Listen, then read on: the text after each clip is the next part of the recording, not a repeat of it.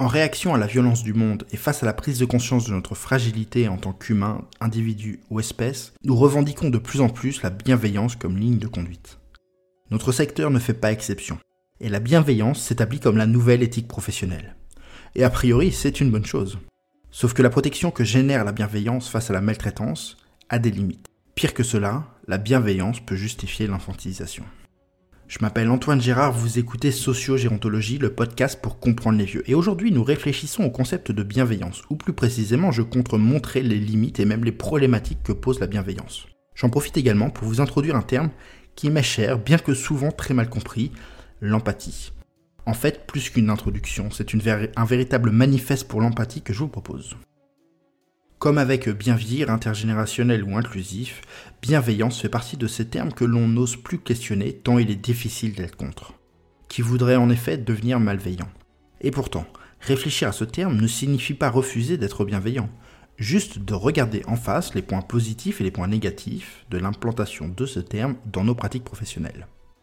Seconde précision, quand je parle de pratiques professionnelles bienveillantes, je parle de celles à l'encontre des personnes âgées. Je ne parle pas de pratiques managériales, même si de nombreux éléments s'y recoupent. Je vous propose de rester centré sur notre objet, les vieux, et les pratiques professionnelles que nous développons pour accompagner la vie au grand âge. Premier problème avec la bienveillance, c'est que c'est un mot valise, fourre-tout, où chacun y met ce qu'il a envie de comprendre. Une rapide recherche sur Internet nous donne pour le mot bienveillance action visant le bonheur d'autrui, indulgence vis-à-vis de soi, pratique éducative visant l'autonomie, regard porté sur l'autre dénué de jugement, etc. Déjà, ça commence mal. Un terme que l'on ne parvient pas à définir doit nous alerter. Néanmoins, pas d'inquiétude, il me semble que la définition principale de ce terme dans notre secteur est agir en vue du bien-être de la personne. C'est ainsi que nous l'utilisons le plus, et je vais retenir cette définition parce que elle me semble partagée avec les personnes pour lesquelles nous travaillons sans aucun doute que les définitions qui s'inspirent des principes de la communication non violente sont relativement récents, et n'ont pas encore été transformées dans le langage commun, notamment des vieilles personnes.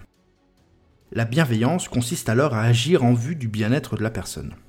Plusieurs choses. La notion, la notion d'action, la notion de volonté, la notion de bien-être. Toutes trois me posent un problème. La notion de bien-être d'abord. Le bien-être est forcément subjectif. Ce qui me fait du bien est différent de ce qui vous fait du bien. Cette recherche du bien-être d'autrui peut paraître louable. Mais d'une part, autrui n'a rien demandé. D'autre part, comment s'assure-t-on de comprendre ce qui fait le bien-être d'autrui? De fait, la notion d'action me paraît problématique, dans le sens où elle précède la réflexion et la compréhension. La bienveillance nous pousse à l'action, dans une direction normée, alors que la seule direction acceptable dans nos secteurs est la direction individualisée, celle que souhaite la personne. Enfin, la notion de volonté l'idée que l'attention prévaut au résultat. Je le fais parce que je veux faire le bien. Qu'importe si ça marche réellement, c'est l'intention qui compte. C'est comme si, face à une erreur, vous brandissez un je n'ai pas fait exprès, plutôt que vous excuser et d'assumer la responsabilité de vos actes. Ce qui me dérange avec la bienveillance, c'est qu'une fois de plus, on décide à la place de la personne. Certes pour son bien, encore heureux d'ailleurs, mais au final, sans réelle certitude de bien faire ou de faire le bien. Et le pire dans tout cela, c'est que la bienveillance nous permet d'agir en toute impunité, en nous permettant de nous cacher derrière la volonté de faire le bien, au lieu de réellement s'intéresser à comment faire le bien. Prenons un exemple. Les personnes âgées sont particulièrement à risque face à la Covid. On va tout faire pour qu'elles évitent d'être contaminées par le virus. Pour les protéger, pour leur bien, on va les priver de sortie et même de visite. Au nom de la bienveillance, pour veiller à leur bien, on va décider de limiter leur liberté. Et ce faisant, les infantiliser. Et je ne parle même pas des conséquences psychologiques de tels choix. Alors certes, la bienveillance est confortable.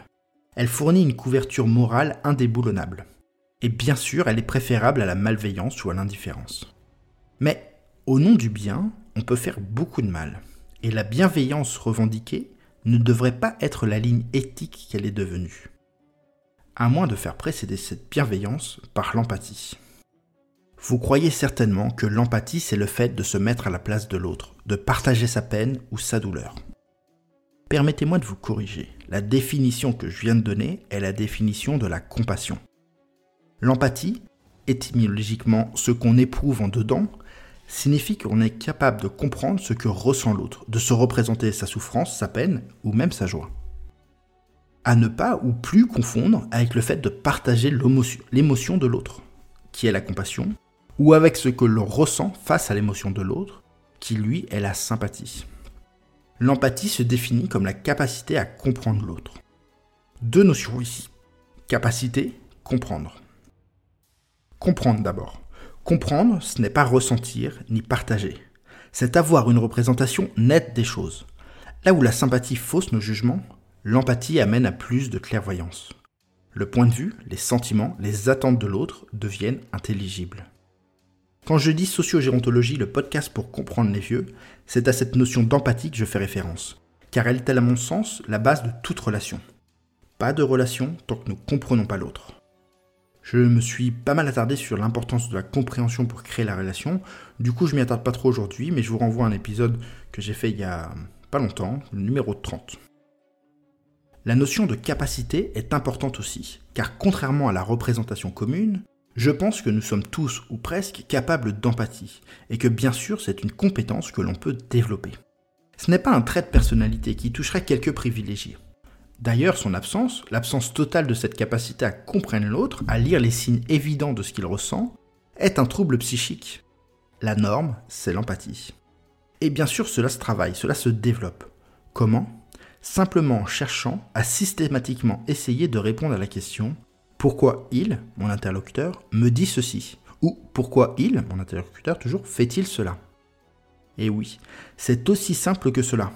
Se poser mentalement une question et chercher une réponse. Cette réponse est bien sûr une hypothèse tant qu'elle n'est pas validée, et tout le travail consiste à valider ou infirmer cette hypothèse. Très simple donc. Simple, mais pas facile, car ça nécessite quelque chose de plus en plus rare aujourd'hui, l'attention.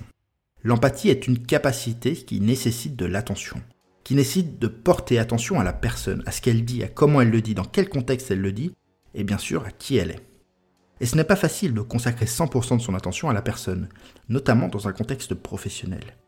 Et pourtant c'est nécessaire, car, je le répète, c'est en portant attention à la personne que l'on parvient à la comprendre.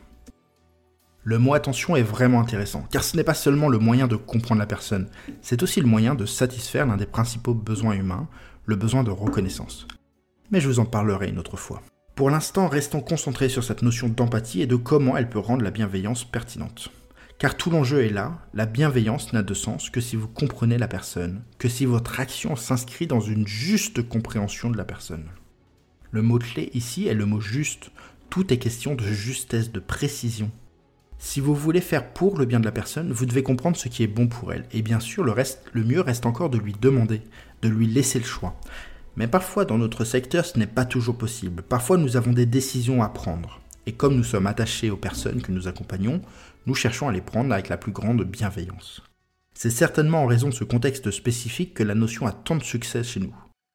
Alors, puisez dans votre compréhension de la personne, dans les hypothèses que vous avez formulées suite à la question mentale, pourquoi me dit-il ceci, pour prendre votre décision.